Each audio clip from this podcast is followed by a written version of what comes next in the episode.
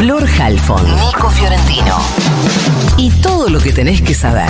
El newsletter de Ahora Dice. De Ahora Dice.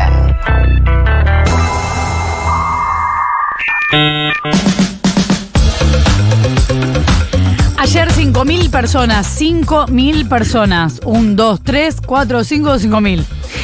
Entre alumnos y docentes fueron evacuadas de la Facultad de Odonto- Odontología de la U. Bueno, vengo mañana. No, mejor. sí, es como. No dormí. Ya terminó el confesionario. Tenés la parte en la que haces el newsletter. Estoy sin dormir. Fueron evacuadas de la Facultad de Odontología de la UBA por una fuga de gas. Según el SAME, 18 personas fueron atendidas. No es tanto, no hubo casos graves. Pero, ¿cuál es el colmo de un odontólogo? Eh, ayer era el día del odontólogo y en ese marco las 5.000 afuera de la universidad por esta situación. El Tribunal Oral Federal 1 de Salta empezó ayer a juzgar a Marcos Levín, ex dueño de La Veloz del Norte, por el secuestro y las torturas de trabajadores de la empresa de transporte de pasajeros durante la última dictadura. La causa investiga la detención ilegal y los tormentos contra 17 trabajadores de La Veloz del Norte que habían participado en conflictos sindicales. Es el segundo juicio en el que está acusado Levín. En el primero de 2016 fue condenado, lo condenaron a 12 años de prisión por el secuestro de un delegado y se había convertido en el primer empresario en ser encontrado culpable por su responsabilidad en el terrorismo de Estado. Un año después, la justicia en esa causa lo había absuelto por considerar que no había cometido delitos de lesa humanidad y el año pasado la Corte Suprema ordenó dejar sin efecto ese fallo y pidió que se emita un nuevo pronunciamiento. Bueno, ahora además se le agrega este segundo juicio. Y por último, los metrodelegados, o sea, la Asociación Gremial de Trabajadores de Subte y Premetro, marcharon a la Subsecretaría de Trabajo porteña después de haber denunciado ante la OIT, la Organización Internacional del Trabajo, que el gobierno porteño no cumple con los convenios internacionales que prohíben trabajar en lugares con presencia de asbesto. También pidió la intervención del Estado Nacional para resolver el problema, por eso fueron también al Ministerio de Trabajo Nacional en esta movilización. Insisten los trabajadores con su pedido de que se les garanticen dos días francos para tener menor exposición al asbesto. Recordemos, los trabajadores del subte laburan seis días.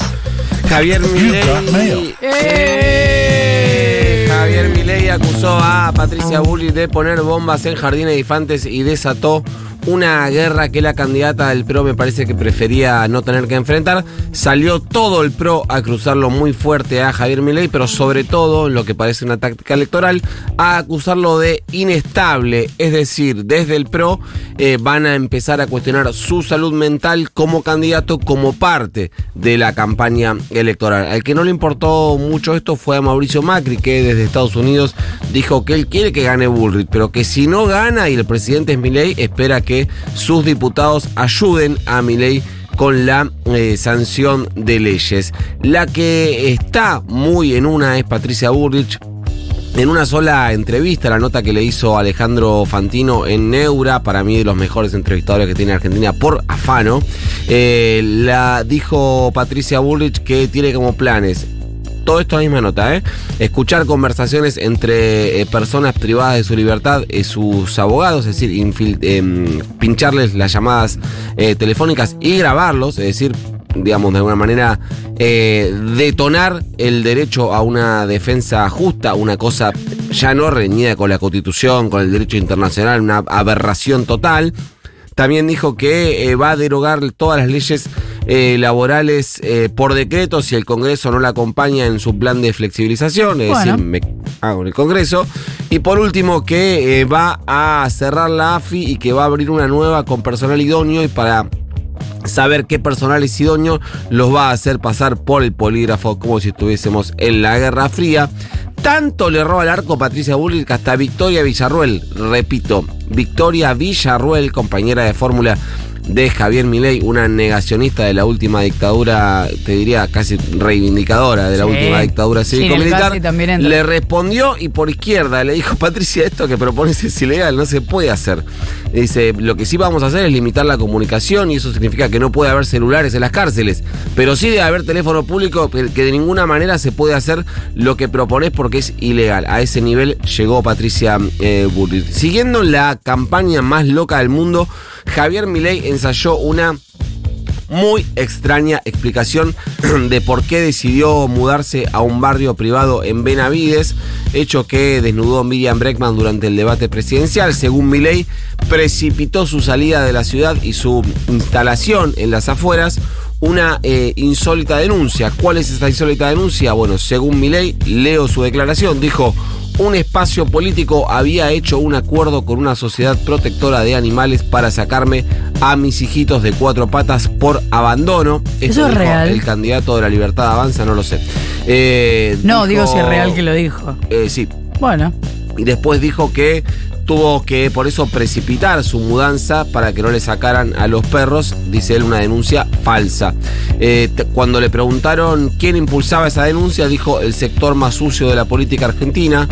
Juntos por el cambio, le preguntó, eh, iba a decir el periodista, pero fue Esteban Treuc, y eh, le respondió, no tengas dudas, confirmando que había sido desde eh, Juntos por el Cambio. Finalmente, el presidente, cambio de tema, finalmente el presidente Alberto Fernández firmó el decreto de designación de la jueza Ana María Figueroa, que ahora quedó en una situación extrañísima. Por un lado tiene el aval de los otros dos poderes, el Ejecutivo y el Legislativo, porque recuerden que el Senado ya le había dado su acuerdo para volver a su juzgado en la Cámara de Casación, pero a la vez pesa sobre ella una resolución de la Corte Suprema que dice que está jubilada desde el 9 de agosto, día en que cumplió los 75 años que marca la Constitución como tope, ya que para esa fecha aún no tenía el acuerdo del Senado que finalmente obtuvo la semana pasada, es decir, como un mes después, casi dos meses después de su cumpleaños.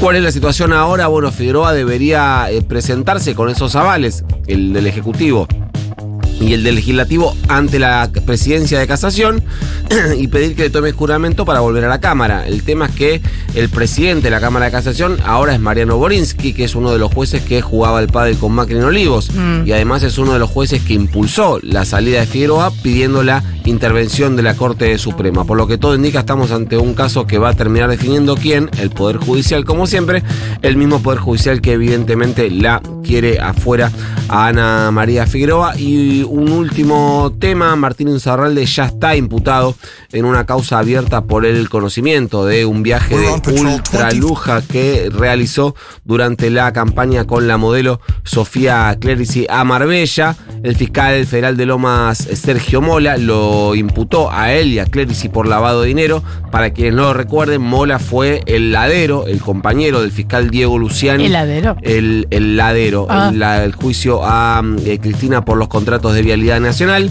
Además, el fiscal Mola planteó que el juez federal, Federico Villena, que fue quien recibió la primera denuncia por este caso, debería apartarse del expediente porque es amigo de Insaurralde y porque la primera esposa de Ins- de Insaurralde trabaja, es prosecretaria en ese juzgado. Lo que va a iniciar ahora entonces es una batalla por ver qué juzgado se queda con la causa, es decir, si continúa en Lomas o si eh, va a Comodoro Pi.